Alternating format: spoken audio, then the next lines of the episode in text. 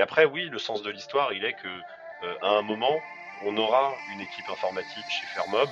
À un moment, il y aura quelqu'un qui aura le titre de responsable informatique, de CIO, on verra.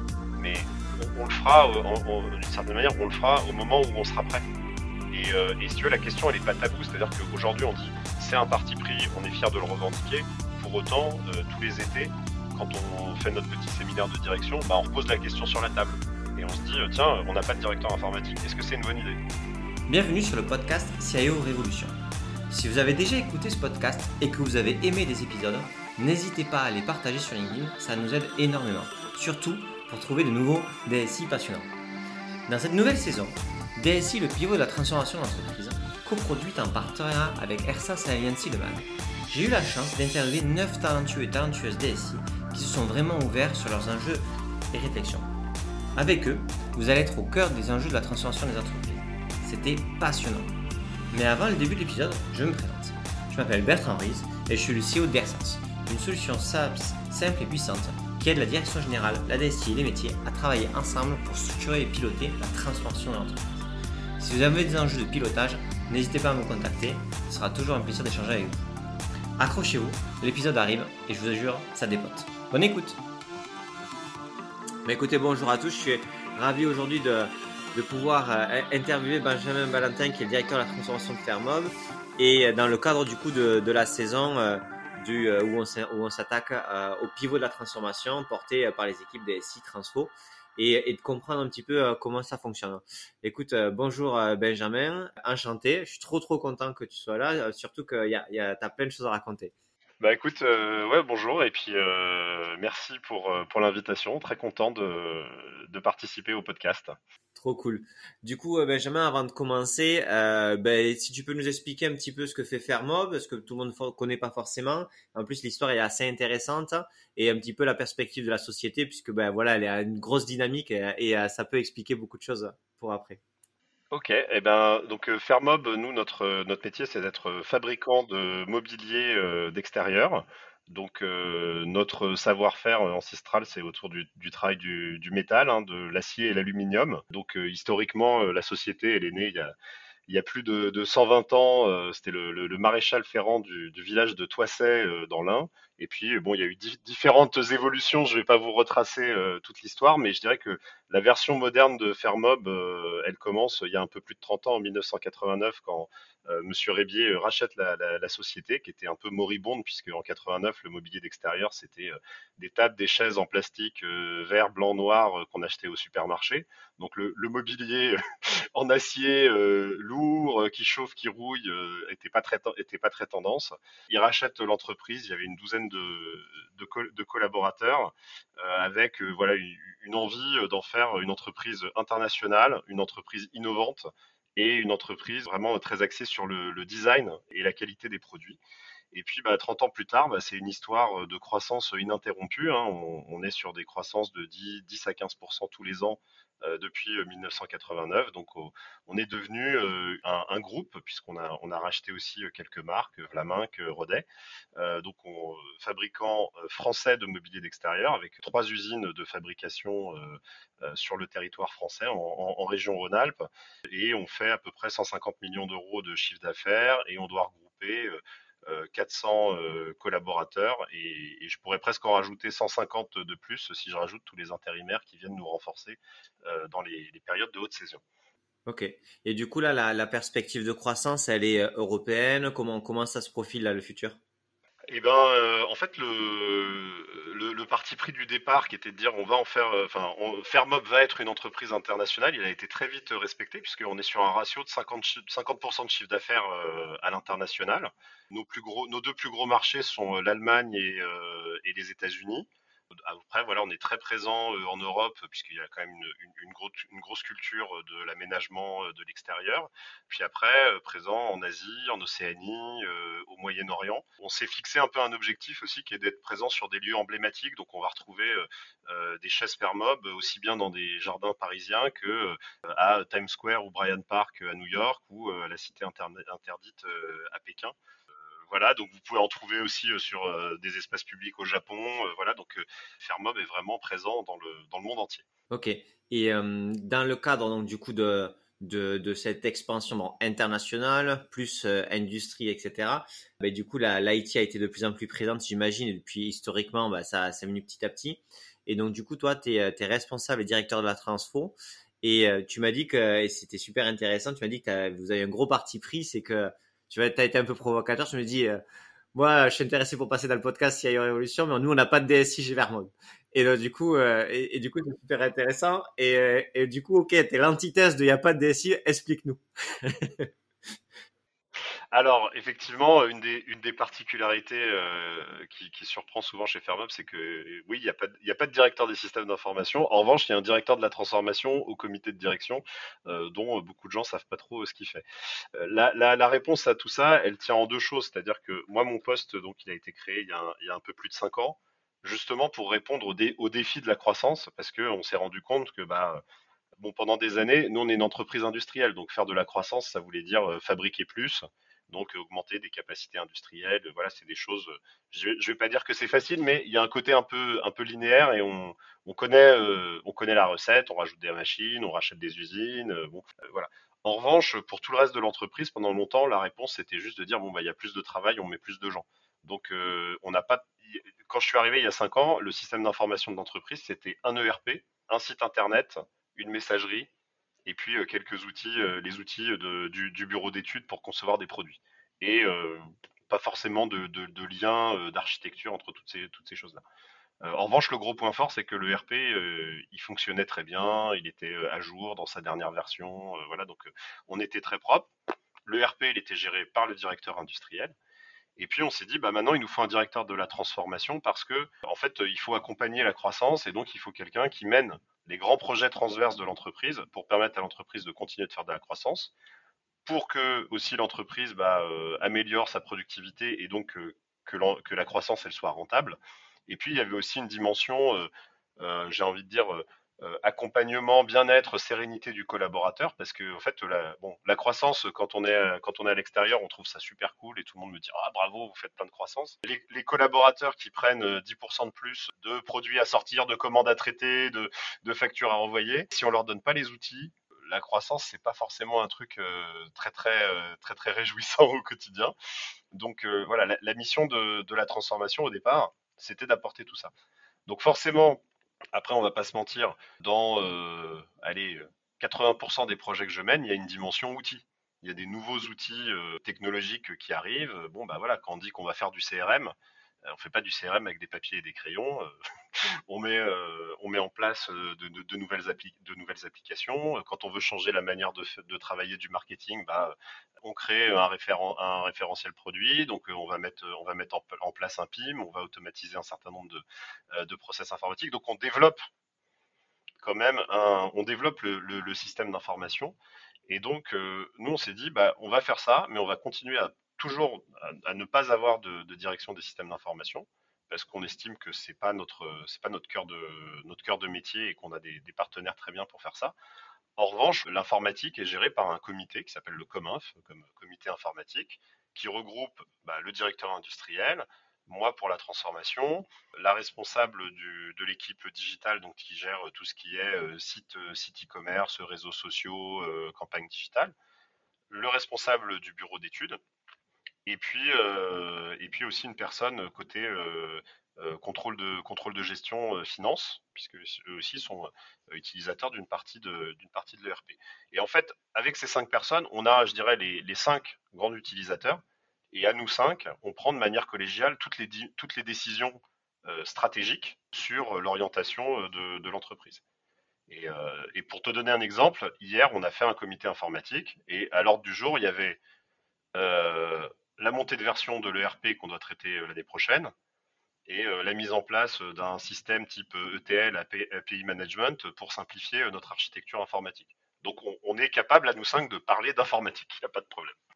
Ok, alors du coup j'ai plein de questions forcément juste sur ce point-là, mais je vais essayer de les faire une par une pour pas pas faire une longue série de questions monologues. Premier point, il doit y avoir quand même quelqu'un qui a la compétence architecturale des choses tu parles de tel là. c'est des compétences qui peuvent être techniques et niveau technique important. Du coup, toi, tu l'as par ton passé ou tu prends quelqu'un qui l'a en mode externe? Comment en fait y a, sans être forcément dans le dans le pouvoir tu vois on fait on fait pas mais à mode un moment donné il y a des y a des aussi des problématiques architecturales qui peuvent impliquer les choix de ces solutions là ou des priorisations qui c'est qui a cette compétence-là et quel est, quel est son rapport dans ce comité? Alors, moi j'en ai, euh, ai une partie, mais je dirais euh, plus, euh, on va dire à un niveau, un niveau vision structuration, c'est-à-dire que effectivement, moi avant de travailler chez Fermob, j'ai évolué pendant 13 ans dans le groupe Capgemini. j'ai été consultant sur d'abord ce qu'on appelait du management des systèmes d'information, et puis après on l'a repeint en, en transformation, en transformation digitale. Mais donc dans des dans des grosses organisations, des plus petites, voilà. Donc j'ai travaillé sur ces problèmes d'architecture. Euh, en plus, bah, comme j'étais consultant dans un groupe d'informatique, j'ai travaillé avec des architectes. Donc, je dirais que j'ai le socle de base. Donc, moi, j'ai toujours eu dans un coin de ma tête le fait, le, fait de dire on est en train de construire un système d'information. on a un ERP qui est un peu le cœur du réacteur, donc on est en train de lui coller plein d'interfaces euh, de partout. Donc à un moment, il va falloir structurer ça, parce que sinon, ça va devenir impossible à maintenir, euh, à gérer et, beaucoup trop complexe. Euh, et puis, bon, les interfaces point à point, c'est sympa, mais quand on commence à avoir des besoins d'échange de données synchrones et tout. Mais au départ, on n'avait pas cette maturité-là, on n'avait pas ces besoins-là. Maintenant, on les a. Donc moi, je suis un peu le déclencheur. Je dis, OK, il faut qu'on se penche sur cette question. Et derrière, on s'appuie bah, sur euh, des partenaires, euh, on échange avec des éditeurs. Là, en l'occurrence, on a aussi un, freelance avec qui on travaille qui a, un très haut niveau de compétences sur la partie archi. Et avec ces, compétences euh, autour de nous, bah, on arrive à étayer euh, un, dossier qui permet euh, une prise de décision en comité informatique. Et ce sujet-là, typiquement, je l'ai présenté il y a 15 jours également en comité de direction. Donc on peut aussi vulgariser et, faire de la pédagogie sur des sujets dits complexes. Et du coup, les, personnes du comité donc informatique qui sont en fait final les principaux clients ou demandeurs de tech en interne, du coup, eux aussi, ça les a forcés à monter en puissance dans leur compréhension des enjeux tech. Ouais. En fait, eux, historiquement, tu vois, euh, c'est un peu effectivement des, on va dire, les experts euh, tech, mais de, leur métier. Donc, euh, ils vont bien connaître les besoins informatiques industriels ou tout ce qu'on va faire dans de la conception de produits 3D, voilà, pour le pour le bureau d'études, hop, le digital. Mais souvent, il manque de connaissances sur bah, qu'est-ce qui se passe dans l'environnement de mon voisin et aussi euh, de connaissances sur comment est-ce que tout ça doit fonctionner ensemble. Donc moi j'apporte aussi euh, cette brique-là qui est un peu la, la, vue, la vue globale euh, du système d'information et de dire voilà attention on a tel, tel, et tel besoin CRM bah, peut-être que ça va venir tirer sur le référentiel produit et en fait, le référentiel produit, il a aussi, euh, il a aussi une partie de son alimentation qui vient du bureau d'études. Donc moi, je, je suis quand même le, celui qui voit la chaîne un peu de, de, bout en bout. Ok, non mais très clair. Et donc du coup, euh, donc euh, vision collégiale, enfin comité, groupe collégial sur les choix IT, etc. Est-ce que du coup les équipes support, par exemple du helpdesk, sont toutes classiques, hein, un nouvel ordinateur, ou ce genre de choses. Est-ce que du coup tu l'as externalisé pour pas l'avoir dans la tienne d'équipe parce que bah, du coup c'est pas ton job ou ça pourrait ne pas être ton job? Est-ce que tu l'as à l'interne parce que c'était historique? Et idem sur la question euh, on va dire euh, du euh, du de la gestion plutôt super waterfall support des petites améliorations continues qui c'est qui le gère parce que tu vois c'est un peu pas transfo mais en même temps c'est IT mais des fois ça l'est pas trop enfin c'est pas évident bah, alors voilà, après là, tu, touches euh, effectivement, dans notre modèle, toutes ces choses-là, elles ne rentrent pas dans des cases. Donc euh, ça amène de temps en temps à se poser euh, des questions sur des sujets qui, dans une organisation, on va dire, plus classique, ça serait très facile de répondre, de savoir et de savoir pour le kiffer quoi. Donc si je prends par exemple tout ce qui est support au, poste de travail, euh, on s'appuyait euh, sur, euh, sur de la prestation externe. On voit que maintenant, avec presque 400 utilisateurs, c'est un peu limité en réactivité. Donc, il y a quelques mois, on a embauché quelqu'un qui gère, qui, gère ça en local et qui, du coup, est la porte d'entrée vers le, vers le prestataire. Et donc, je dirais, il assure tout le, tout le niveau 1 et puis après, derrière, il pilote aussi euh, le prestataire pour intervenir euh, sur euh, tous les sujets, tous les sujets de rang 2. Et sur l'applicatif. Et lui, juste lui, lui, il est dans quelle équipe hein? Il est dans ton équipe ou dans l'équipe, par exemple, gestion des opérations ou RH, enfin, je sais pas, tu vois? Alors pour l'instant, il est. Alors on s'est posé la question. Au début, on, se disait qu'on le mettrait peut-être dans l'équipe euh, transformation, et puis en fait, euh, on l'a mis euh, plutôt. Il est rattaché au directeur industriel. Ça, c'est pour le côté hiérarchique, parce que quand il est arrivé, on menait aussi un grand chantier de refonte de la téléphonie qui a été mené un peu conjointement par mon équipe sur les aspects fonctionnels et puis les équipes maintenance qui sont côté industriel. Et donc on l'a stratégiquement, on l'a mis aussi euh, côté euh, plutôt côté industriel pour qu'ils prennent le relais sur, sur cette, sur cette partie-là. Mais voilà, et puis parce que en fait, il a, pour le coup, sur les aspects très liés au poste de travail, infrastructure et tout, historiquement, c'est plutôt le, directeur industriel qui a construit cette partie-là. Donc le transfert de compétences, il est plus du directeur industriel vers, vers cette personne que, que de mon équipe vers cette personne. voilà. En revanche, si on reprend, si on prend le, ouais, sur de, tu vois, typiquement sur de l'applicatif. Donc nous, on a, bah moi j'ai, bon, moi j'ai des, dans mon équipe transformation, j'ai plutôt des profils chefs de projet, donc des gens qui sont là pour conduire des projets. Donc c'est très bien pendant les, les, deux trois premières années. Puis une fois que tu as conduit les projets et puis que les, les, applicatifs, bah, ils passent en, en phase run, bah, tu as la charge de support. Et donc, euh, effectivement, je me suis retrouvé au bout d'un moment avec euh, des chefs de projet qui passaient 50 euh, ou 60% de leur temps à faire du support. Donc ça, c'est plus possible. Mais parce que là, tu es plus orienté euh, produit du coup à la après. Ouais, tout à fait. Je suis orienté. Euh, voilà, je vais avoir. Euh, bah, typiquement, quand tu fais, on a fait. hop, le, chef de projet qui a piloté tout le tout le déploiement de, du CRM avec Salesforce. Bah, au bout d'un moment, il est devenu le point d'entrée support de Salesforce pour toutes les demandes d'évolution et tout ça. Donc même si derrière on a un intégrateur avec un contrat de TMA et tout ça, cette personne-là, finalement, elle se retrouvait à passer plus de la moitié de son temps sur des choses qui ne relevaient pas du projet. Donc là, on a embauché en fait un profil euh, admin euh, Salesforce qui, gère ça. Et puis on a à peu près et on a des, deux profils équivalents sur la partie ERP pour que justement voilà, cette partie de cette partie de support soit gérée. Donc support et tout ce qui est petites évolutions. Derrière, on a des intégrateurs avec des contrats de TMA. Et puis euh, les chefs de projet peuvent continuer euh, à être plus focus sur les grands besoins métiers pour faire, euh, pour faire évoluer le système d'information. Ok. Et, et du coup, sur donc en fait, c'est intéressant, c'est-à-dire toutes les fonctions que ou rôles ou équipes qui classiquement étaient dans l'équipe DSI, enfin dans les entreprises classiquement dans l'équipe DSI, mais qui sont pas liées à la transformation de l'entreprise, ben en fait vous vous posez à chaque fois la question qui c'est qui prend cette responsabilité par rapport à un historique, une affinité, etc. Et donc du coup, ben, là il n'y a pas de, il y a pas de, euh, il y a pas de, il a pas de, comment dire, de, de ligne droite quoi. Ça peut être euh, des fois le directeur des, euh, de, de, de l'industrie, des fois ça peut être la RH, etc. Ok. Et par contre sur tout ce qui va être transformatif réel de l'entreprise, là toi tu prends le, tu prends ce scope là et c'est ta mission quoi. Mais du coup toi t'es pas pollué, si on peut appeler ça comme ça, par un opérationnel continu qui peut être quand même exigeant aussi.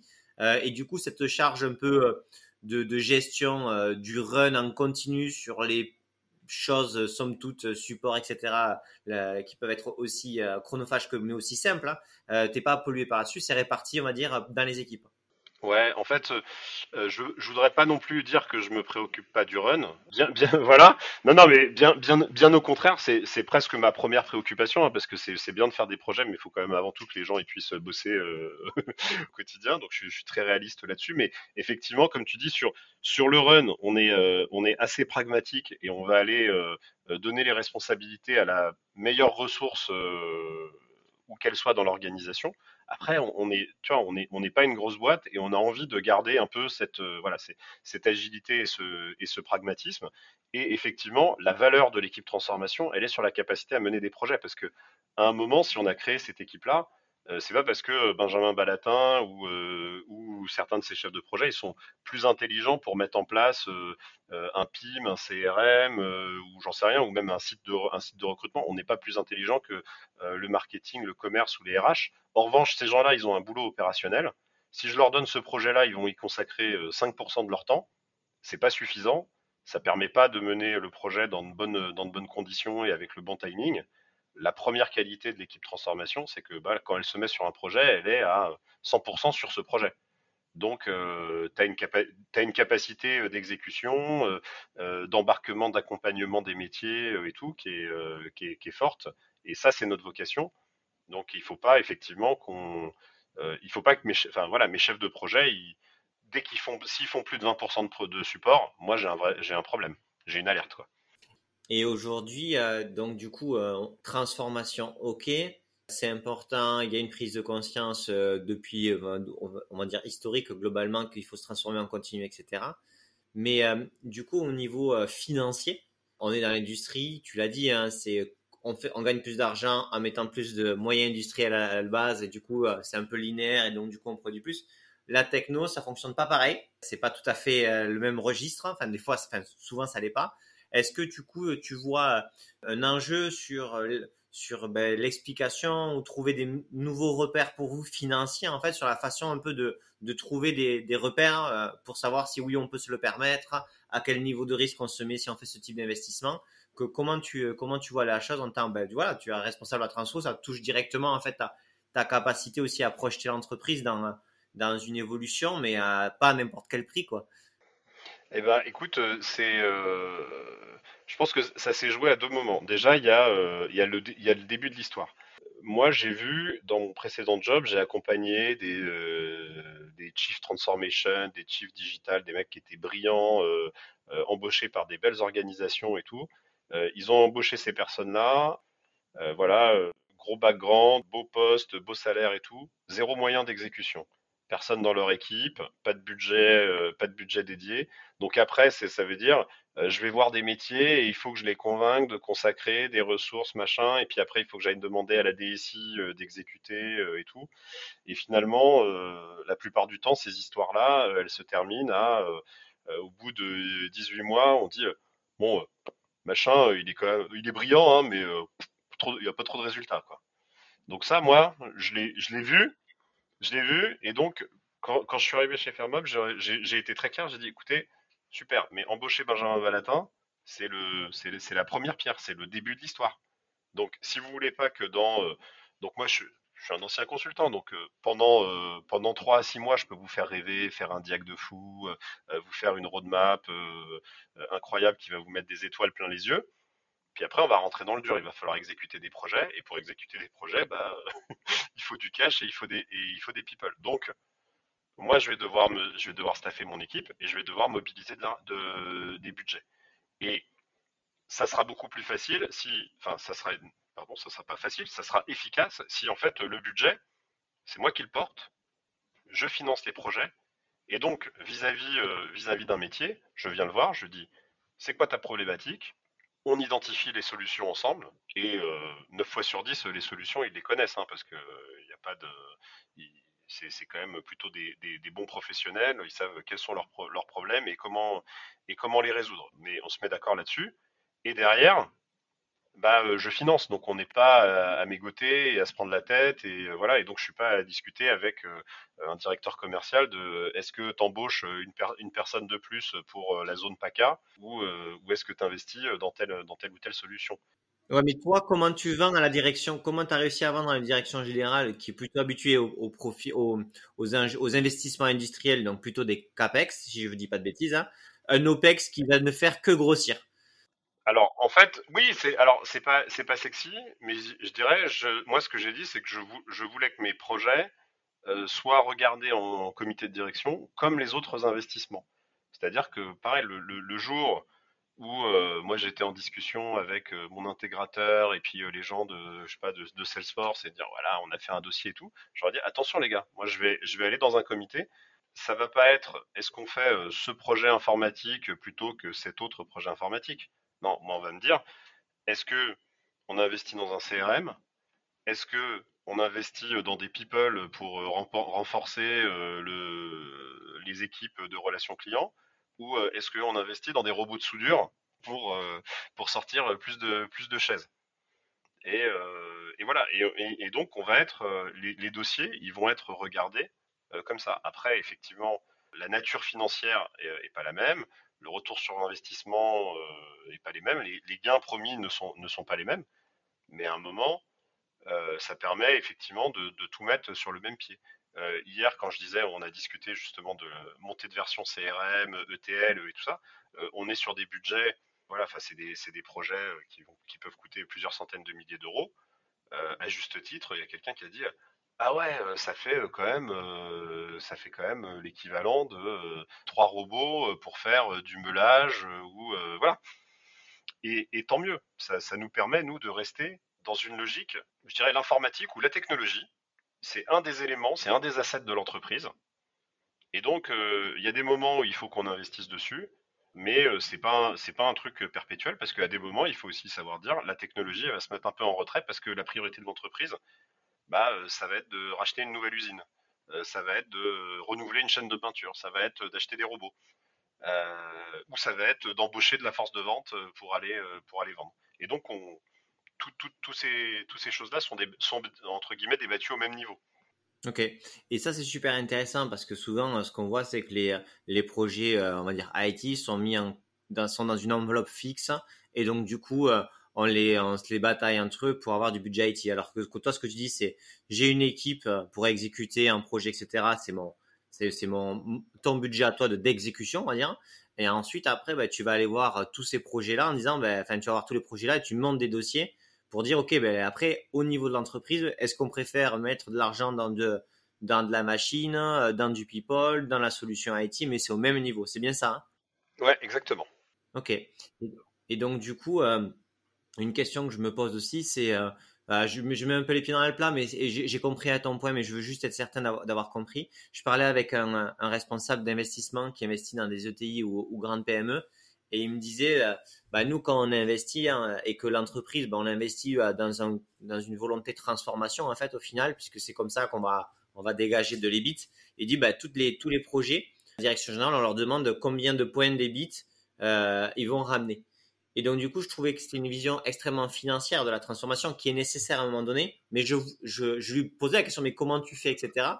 Et bon, c'était un peu machine, machine à gaz en termes de méthodologie, de moyens, d'audit de, de, de, gestion, etc. Comment, comment toi, la, direction générale, elle évalue, euh, elle évalue en fait le, les, gains, on va dire, qui sont, euh, tu vois, une machine, elle produit plus, ben, c'est facile en fait tu te dis, bah, ça, c'est une cadence avec un flux et on, sait sortir son héroïque clair. Les projets informatiques, plus ou moins, quoi. Donc, euh, oui, non mais plus, plus, ou moins, et puis souvent avec en plus des, gains un peu, euh, indirects ou par rebond, tu vois, quand tu dis, euh, je vais je vais mettre en place, je vais mettre en place un ETL, après tu dis bah du coup le gain c'est que les prochains projets je les ferai plus vite où euh, ça me coûtera moins cher de développer des interfaces dans le prochain projet, quoi. Donc, euh, tu vois, c'est t'es, quand même sur des quand même sur des trucs des, trucs de rebond où euh, bon celui qui a pas envie de te croire il peut facilement ne pas te croire. Voilà. Tu peux aussi avoir des, des réflexions sur comment ils faisaient avant les gars avant. C'est-à-dire souvent quand toi tu es dans une une amélioration aussi d'un processus bah tu regardes les gens tu regardes comment ils travaillent tu vois qu'ils perdent au taquet de temps qu'ils pourraient mettre de l'énergie autre part. Mais euh, grosso modo, euh, le gain de temps, souvent, il n'est pas valorisé parce qu'on se dit, ben, les gens, ils vont, on va pas vendre plus parce qu'ils travaillent plus sur d'autres choses. Je, je, pousse le truc super loin, mais vu que toi, tu es dans la transfo, tu, dois être, euh, enfin, tu pourrais être complètement impacté par ce type de réflexion.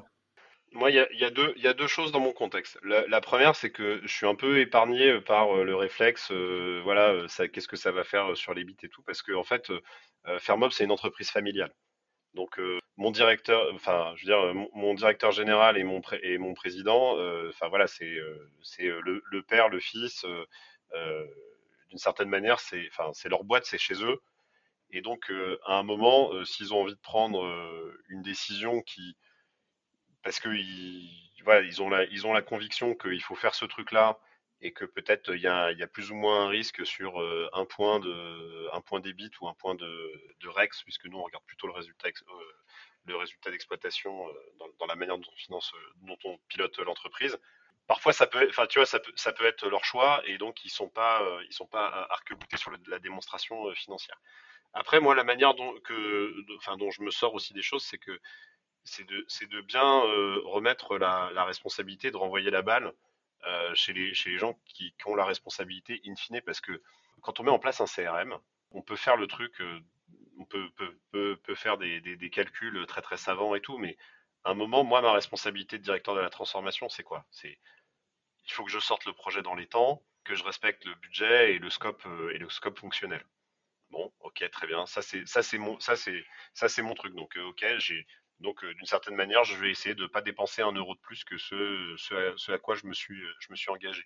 Mais après, les vrais gains, on va les faire comment? Alors nous, en plus, on est dans nous on dans une dynamique de croissance à un moment, le gain, on va le faire parce que la personne qui est en charge du centre de relations clients, qui embauche quatre personnes tous les ans pour tenir la croissance, bah, l'année prochaine, elle va s'engager à en embaucher qu'une seule. Les équipes euh, commerciales, euh, pareil, elles vont peut-être pas euh, embaucher pareil quatre commerciaux pour faire leur croissance, mais plutôt qu'un seul. Et puis peut-être qu'elles vont se comiter sur une croissance du chiffre d'affaires un petit peu un petit peu supérieure à ce qui était prévu. Et donc, si eux ils prennent ces commitments là en disant nous on va respecter ça et, euh, et, pour, et pour le respecter bah, on va utiliser l'outil que tu vas nous que tu vas nous fournir et tout.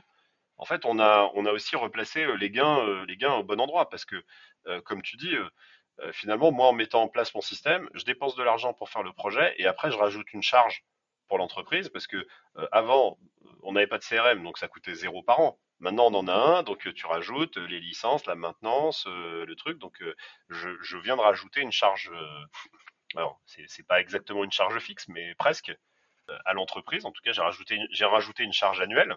Et, si tu veux, moi, mes leviers de directeur de la transformation, ils, sont limités à ça. Tu, crées du, résultat, tu crées de la productivité et tout, si en face, euh, tes métiers prennent les bons euh, commitments, les commitments d'utilisation des, solutions que tu leur mets à disposition, et du coup, des commitments aussi de changement de comportement qui va être de dire euh, ah euh, j'ai un surcroît, je, je, vois que mon activité va augmenter, j'ai pas mon réflexe traditionnel d'aller chercher 12 euh, intérimaires pour passer le pour passer le mois de mai parce qu'il y a plein de commandes. C'est je vais aussi faire, faire confiance dans le système qu'on a mis en place. Je vais inciter les, les, clients à passer les commandes par internet et tout pour qu'on ait pu aller saisir manuellement. Enfin, je, vais faire tous ces, ces, ces si eux font ces efforts là derrière, oui, on, va générer, on va générer de l'EBIT ou voilà. Après, le reste, c'est le reste, c'est de la spreadsheet Excel. Hein. ok. Donc, euh, donc, euh, tu es vraiment quand même dans une volonté de, euh, c'est les gens qui veulent que ces projets aboutissent parce que ça les impacte à eux, de, de bien que eux définissent bien les gains et, et que, et que ces gains-là, ben, ils pourront être liés à le fait qu'ils mettent de l'énergie dans l'adoption des solutions qu'ils voulaient, du changement aussi pour euh, des changements de processus, et que c'est pas juste euh, shipper la solution et puis c'est réglé, mais c'est eux qui font l'engagement de l'adoption et du euh, et du gain potentiel quoi. Exactement. Et en, fait c'est ça, c'est que la, enfin, la valeur, elle est créée par les elle est créée par les utilisateurs. Elle n'est pas est pas créée par les par les systèmes. C'est pour ça que moi, quand je fais euh, quand je fais une expérimentation, un proof of concept sur un outil, même si moi j'ai toutes les convictions du monde que le truc euh, il est super, si l'équipe à qui j'ai mis le truc entre les mains me dit ah non ça me plaît pas, j'ai pas trop envie d'utiliser et tout ça, j'ai aucun état d'âme, je, je cut parce que je sais que j'aurais pas de pas de valeur voilà. Et, et, même pour aller un cran plus loin, il y a des choses je sais qu'on on, normalement on, en aurait besoin chez Fairmob, en tout cas il y a, des trucs que je vois, je me dis, putain, si on avait ça chez Fermob, ça serait machine de guerre et tout. J'ai pas de porteur métier aujourd'hui dans l'organisation. Donc, bon, bah, je garde ça dans un coin de ma tête et le, et le jour où euh, dans, l'organisation, il y aura une personne qui pourra être en charge de ce sujet-là, de le porter, euh, de le faire vivre et de créer de la valeur, et ben à ce moment-là, euh, je, je, mettrai, je le truc en œuvre. Mais tu vois, je reviens à mon, exemple, quand on a mis le, CRM, nous, donc, nous, on est présent, on vend à des, à des pros, euh, à des réseaux de distribution, des revendeurs indépendants, euh, de l'hôtellerie-restauration, et on vend aussi à des, à des, des particuliers en direct. Les particuliers euh, à qui on vend aujourd'hui ne sont pas dans le CRM. Pas parce qu'on n'avait pas envie de les mettre, parce que jusqu'à il y a un an, le, le segment de vente directe aux particuliers, il n'y avait pas de responsable commercial de ce segment-là. Donc j'aurais pu faire un truc euh, super, mais j'avais personne pour l'utiliser. Pour, euh, tu vois, donc tu vas t'embêter, tu vas, tu vas créer une segmentation, tu vas, enfin, tu, tu, vas mobiliser euh, plein de trucs, et derrière, personne ne le fait vivre, personne active cette, cette, cette base client et tout. On a embauché quelqu'un, Voilà, maintenant on a, et maintenant on a, on a, on a démarré le projet et la semaine prochaine et la, et la saison prochaine, on, on aura des, des, des, choses sympas à faire sur ce, sur ce domaine-là. Mais si tu voilà, si pas de porteur métier, il faut pas faire le projet parce que tu, tu créeras pas la valeur. Ok. Et, euh, et du coup, est-ce que tu penses que euh, par rapport à ta casquette transfo versus tu aurais été euh, CIO et responsable transfo, enfin tu vois le truc, l'avantage réel, c'est que ça t'a permis de créer une meilleure cohésion avec les autres directions métiers dans, ben, c'est un sujet commun, il faut qu'on se l'accapare. Euh, ça, c'est ce que tu, que je compris, c'est ce que tu m'as dit. Mais est-ce qu'il y a d'autres avantages réels à avoir pris euh, ce positionnement-là? En fait, euh, là, je, vais te faire une, ré, une, réponse qui est plutôt basée sur mon expérience aussi de, consultant, et, j'ai gardé cette posture-là quand je suis arrivé chez Fairmob. C'est que à un moment, quand tu vas, tu vas intervenir dans des organisations, il y a savoir ce qui serait dans l'absolu bon pour elle, enfin toutes les bonnes choses qu'elle pourrait faire, et après, il y a la réalité de cette organisation, des gens qui la composent et de ce qu'ils sont prêts à faire. Et en fait, moi, il y a deux choses sur lesquelles, quand je suis arrivé chez Fairmob, je me suis dit, tiens, on crée ce poste-là, pourquoi on me donne pas une responsabilité de CIO Et il y avait aussi, j'ai dit qu'on avait une équipe digitale, donc qui gère le site internet et tout ça, et que cette équipe, elle ne m'est pas rattachée. Et, c'était un point c'était un point un peu en discussion aussi quand on a, quand on a créé le poste. Moi, ce dont je me suis rendu compte, c'est que j'arrivais dans une organisation où pour l'instant ça fonctionnait bien comme ça. Donc j'avais pas la j'avais pas la prétention de, tout bouleverser. J'ai commencé à faire des projets avec l'équipe digitale, ça se passait très bien alors qu'elle n'était pas sous ma responsabilité. À quoi bon aller me rajouter des, people et me battre sur un truc alors que alors que ça fonctionne bien, euh, ça fonctionne bien comme ça? Le modèle d'avoir la responsabilité informatique un peu disséminée et en partie portée par des gens dans la partie industrielle, oui, sur certains sujets, parfois tu te dis, mais euh, pourquoi on se prend la tête ou euh, pour changer un PC, on doit passer par le directeur industriel. Enfin, euh, ouais, il y a, plein de, tu vois, il y a plein de petits points de friction comme ça où de temps en temps tu te dis, mais c'est un peu fou. Mais en fait, au quotidien, moi je savais aussi que tenir, tenir cette partie-là, c'était important et c'était rassurant pour le directeur industriel parce que moi, quand je suis arrivé, j'étais le mec qui débarquait dans une PME et qui venait du grand cabinet de conseil, quoi. Donc en gros, j'étais un espèce d'apprenti sorcier qui allait lancer des trucs et qui allait peut-être faire exploser l'entreprise. Donc euh, c'était important aussi de respecter ça pour euh, gagner euh, pour gagner la, la, confiance et tout ça. Et après oui, le sens de l'histoire, il est que euh, à un moment on aura une équipe informatique chez Fairmob. À un moment, il y aura quelqu'un qui aura euh, le titre de responsable informatique ou de CIO ou de euh, on verra. Mais on le fera d'une certaine manière, on le fera au moment où on sera prêt. Et, euh, et, si tu veux, la question, elle n'est pas taboue. C'est-à-dire qu'aujourd'hui, on dit c'est un parti pris, on est fier de le revendiquer. Pour autant, euh, tous les étés, quand on fait notre petit séminaire de direction, bah, on repose la question sur la table. Et on se dit euh, tiens, on n'a pas de directeur informatique, est-ce que c'est une bonne idée? Et puis, non, mais tu vois, et, et on questionne le truc. Et bon, c'est pas le thème de ce podcast, mais je pourrais te faire le même. On n'a pas non plus de DRH. On n'a pas de DRH. Ok. Même, même parti pris. Mais tous les ans, on se met autour de la table et on dit, bah voilà, notre mode de fonctionnement, est-ce que c'est le bon? Et puis un jour, on va dire, bah là, euh, au point où on en est, ouais, il faut vraiment que. Il faut qu'il y ait quelqu'un qui vraiment prenne le sujet de temps, quoi. Ouais, mais il faut changer. Mais et, et voilà, et, et, si tu veux, l'histoire, elle s'est faite comme ça. Et de la même manière que, alors, j'étais pas là, puis, enfin, j'étais pas dans la discussion puisqu'ils ont dû la voir euh, avant que j'arrive, mais à un moment, ils ont bien dû se poser et se dire, putain, il nous faut un directeur de la transformation. donc, euh, donc voilà, donc c'est c'est pas tabou et euh, et ça vient et ça viendra quand ça sera le quand ça sera le bon moment. Ok, non mais très clair. Bon, parti pris, tu le disais. Un autre point que je vois qui pourrait que ça que ça apporte, dans les échanges qu'on a là, c'est la la montée en puissance en fait des autres membres du CODIR dans une discussion euh, tech commune. Parce que euh, le problème c'est que euh, Bon, on peut avoir des comités de pilotage ou des codires où on va parler de ces sujets-là, mais en fait, c'est un sujet parmi les sujets. Alors que là, en fait, vous avez un meeting tech commun pour parler des enjeux tech euh, là-dessus. Et euh, bah, du coup, forcément, euh, tout le monde monte, en puissance. Oui, et puis alors en fait, tu as, ça, tu as, le, meeting tech, là, ce, commun, avec donc mais on, est déjà sur des gens sensibilisés parce que c'est un peu tous les on va dire tous les power users ou en tout cas tous les tous les grands clients des, grosses briques fonctionnelles du, système d'information. Euh, et puis après, quand on en discute en comité de direction, où là, il y a le, le, le, cercle est un peu élargi à des gens qui font pas ça, bah, euh, typiquement, si je veux pouvoir leur faire prendre une décision sur le TL, bah, je leur fais une petite note de préparatoire. Donc j'ai fait un petit doc.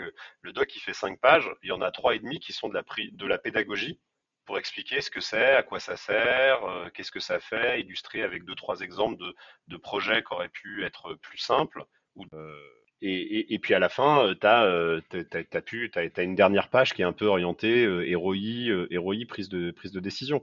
Et donc, moi, mon, objectif, c'est aussi ça, c'est aussi de dire, bah, comme à certains moments, on doit avoir des discussions assez poussées sur des choix marketing, à certains moments, on doit avoir des discussions sur de la stratégie commerciale, on doit avoir des discussions sur de la stratégie industrielle ou de la supply.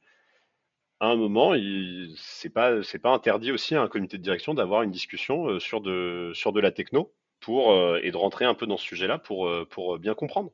Et d'ailleurs, ça m'a permis de les rassurer parce que finalement, après, les questions, elles étaient très simples. Hein. Elles étaient, euh, c'était, euh, si on met, si on met ça, euh, est-ce que ça va avoir des impacts fonctionnels Est-ce que ça peut perturber telle ou telle, telle ou telle équipe Ou ah, mais du coup, si on fait ça, est-ce qu'on peut toujours faire tel ou tel, enfin ou projet Est-ce que ça nous oblige à revoir telle ou telle ambition? Finalement, je me suis pas fait vraiment challenger sur pourquoi tu as choisi tel outil ou tel outil ou tu vois, on a discuté on a discuté aussi de tous les de tous les tous à côté que ce projet pourra, pourrait avoir et donc eux derrière ils sont préparés et, euh, et donc euh, ils, savent aussi que ce truc là il fait partie euh, de ma liste de, de, choses à faire et donc bah, derrière quand ils vont demander des choses j'ai pas une capacité infinie aussi à, à dérouler puisque je consacre des ressources là-dessus et on s'est mis d'accord sur le fait que j'allais consacrer des ressources là-dessus. Ok, très clair. Ok, ben super. Bon, on arrive un peu à, la fin de cet épisode. Est-ce que tu as, des points qu'on n'a pas abordés, que tu penses qu'il pourrait être intéressant d'aborder par rapport ben, à, l'histoire Fermob, à, sa spécificité?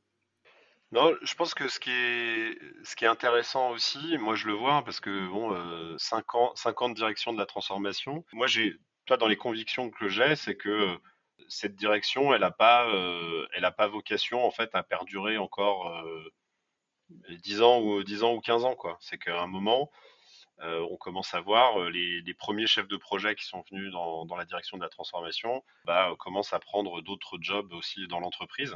Et donc pour moi, c'est aussi euh, une équipe qui va servir à de lieu de passage pour faire monter en compétence des futurs managers opérationnels de l'entreprise. Et puis à un moment, bah, finalement, on va passer d'une équipe qui gère la transformation plutôt à un réseau. C'est-à-dire que maintenant, on commence aussi à voir des projets qu'on qualifie de projets de transformation, mais qui sont portés par des gens euh, qui sont en dehors de l'équipe transformation. Et nous, on est juste là pour leur apporter, euh, pour leur apporter du, support euh, dans la réalisation et l'exécution. Et donc peut-être qu'à terme, ce, cette, direction, elle va un peu se, elle va se dissoudre et l'entreprise passera dans un stade où finalement les différents métiers sont, capables de mener leur propre transfo. Et puis après, il faudra juste un, fonctionnement un peu, un continuer à avoir ce fonctionnement un peu collégial du réseau pour être sûr que ce que font les uns et les autres n'est pas euh, n'est pas trop euh, n'est pas trop orthogonal.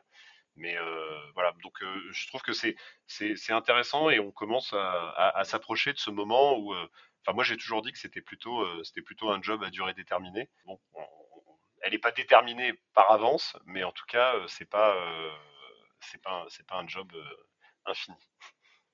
Ok, super. Ouais, non, mais c'est sûr que c'est ce qui est intéressant dans ce que tu dis, c'est euh, c'est un tremplin aussi en interne pour des gens qui vont pouvoir euh, travailler dans euh, des, des, des, spécialisations, enfin industrie, etc. Mais du coup, avoir une vision plus globale de l'entreprise et, comme tu dis, travailler un réseau.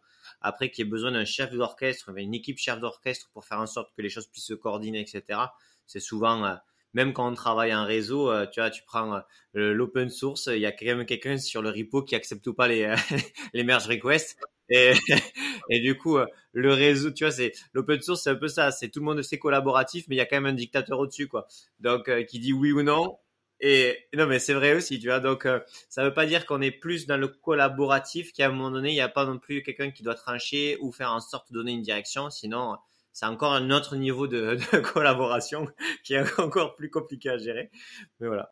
Non, non, mais c'est jamais magique. Il y a, à un moment, il y a toujours quand même une décision, euh, une décision à prendre, un choix à faire, et il faut que quelqu'un assume, euh, cette, euh, cette responsabilité. Ouais, c'est clair. Un très bon livre gratuit qui se trouve sur Internet qui s'appelle La cathédrale et le bazar. C'est c'est une, histoire très pratico-pratique sur l'open source qui remonte sur comment, comment on monte un projet open source. C'est quelqu'un qui, qui a été inspiré par Linux et qui a Torvald, et qui a écrit, euh, qui a fait un projet open source et qui explique euh, tout ça. Et, euh, et du coup, bah, la cathédrale, forcément, c'est sur ce côté, tout est bien réglé. On pensait faire du software de manière très carrée à Linux qui arrive avec où tout le monde peut proposer l'initiative faire, mais il y a une personne qui choisit s'il prend l'initiative ou pas. Et, et c'est super intéressant. La, cathédrale et le bazar, c'est une 10 pages gratos, très, très bien fait. Je crois que c'est sur Microsoft. Ah bah écoute, Ok, bah j'ai regardé parce que je, je connais je connais pas du tout et, euh, et enfin voilà moi j'adore ce, ce, genre de petite histoire et c'est vrai que je lutte aussi euh, euh, sur voilà toutes ces toutes ces pensées un peu simplificatrices qui voudraient dire qui enfin tu vois qui laisseraient croire aux gens que voilà bah si on fait le truc en open source réseau c'est chacun fait ce qu'il veut et il y a personne qui décide à la fin. Enfin tu vois où c'est toutes les tous les trucs aussi contre lesquels je me bats de temps en temps là quand les gens viennent me parler d'agile et à la fin en fait euh, ils viennent juste m'expliquer qu'en fait ils vont faire un projet sans, planning. Je dis mais non en fait, non, vous, on, a, on, euh, arrête maintenant. Vous, si vous voulez le faire, vous allez vous allez lire le manifeste agile, le machin, le truc, euh, voilà, et, et, vous faites le truc, vous faites le truc pour de vrai. Mais c'est pas je pioche un concept un peu simple, un peu simple, un peu simple dans un coin qui est de dire j'écris pas de spec et je fais pas de planning. voilà donc Ouais, c'est un peu plus, c'est un peu plus compliqué, un peu plus nuancé quand même. Bah, en tout cas, j'en ai, j'ai pas vu de projet euh, réussir en prenant que ces concepts-là. On peut être open à des tests, mais globalement, ça ne fait pas. Bon, super. Merci pour tout, Benjamin. C'était super intéressant. Merci de nous avoir expliqué bah, un peu comment ça fonctionne interne avec, euh, bah, moi, ce que je dis, humilité, modestie, hein, dans le sens où euh, c'est vraiment terre à terre et, et, adapté à vos besoins, mais aussi inspirant dans le sens où ben, il y a d'autres modèles qui qui peuvent émerger. Donc, si vous écoutez ce podcast, ne vous dites pas que sans DSI ça fonctionne. C'est pas ce qu'a dit Benjamin. C'est il faut écouter. alors, c'est pas du tout ce que j'ai dit. Et effectivement, tu as utilisé les bons mots, c'est humilité, modestie, c'est des choses euh, qu'on répète beaucoup chez Ferma, parce que euh, voilà, il y a pas mal de gens qui nous regardent en disant ah voilà, vous êtes une PME qui réussit, qui fait beaucoup de, qui fait beaucoup de croissance et tout. Tout ce qu'on fait, ça marche dans notre contexte. Vous avez, il n'y a pas de copyright, vous avez le droit de vous en inspirer euh, et tout, mais on n'a pas une autre prétention que de dire que ça a marché chez nous. Je suis incapable de vous dire si ça marchera chez quelqu'un d'autre. Bon, ben j'espère que vous avez apprécié cet épisode. Hein. N'hésitez pas à le partager sur LinkedIn en me taguant, je répondrai à vos questions et mon interview le fera aussi avec plaisir. C'est super important pour faire connaître le podcast et ça nous motive à faire toujours de nouveaux épisodes. Encore merci pour tous et on compte sur votre partage.